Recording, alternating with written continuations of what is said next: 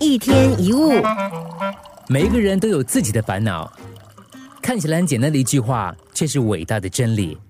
因为一旦我们了解并接受这个事实，就会对人生遭遇不再那么耿耿于怀，不会总是怨天尤人。每一个人都有自己的烦恼，我们总是只看到别人成功，还有别人幸福的一面，却很少注意人家所付出的努力还有代价。世上根本没有十全十美的人事物，只是大家没有看到不幸的那一面。每个人都有自己的烦恼，真实世界跟童话世界完全是两回事。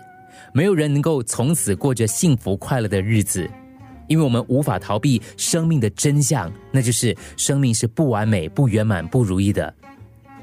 有伴侣的人会因为有了伴侣而烦恼，没伴侣的人也会因为没有伴侣而烦恼。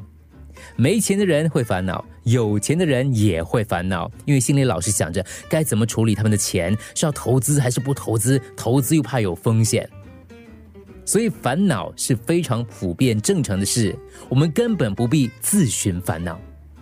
那烦恼是怎么来的？当你不想接受或不想面对某件事的时候，这件事就会变成你的烦恼。也许社会的景气不好，没钱又没工作。但你为什么烦恼呢？你可能会说，没钱也没工作，我会饿死，所以我烦恼啊。但是烦恼能够让你变得有钱吗？烦恼可以让你找到工作吗？很显然都是庸人自扰。世界上本来就没有所谓的烦恼，你只要接受，让人事物按照它本来的样子存在。如果你排斥或加以干涉，你将陷入困难和痛苦，这就成了你的烦恼。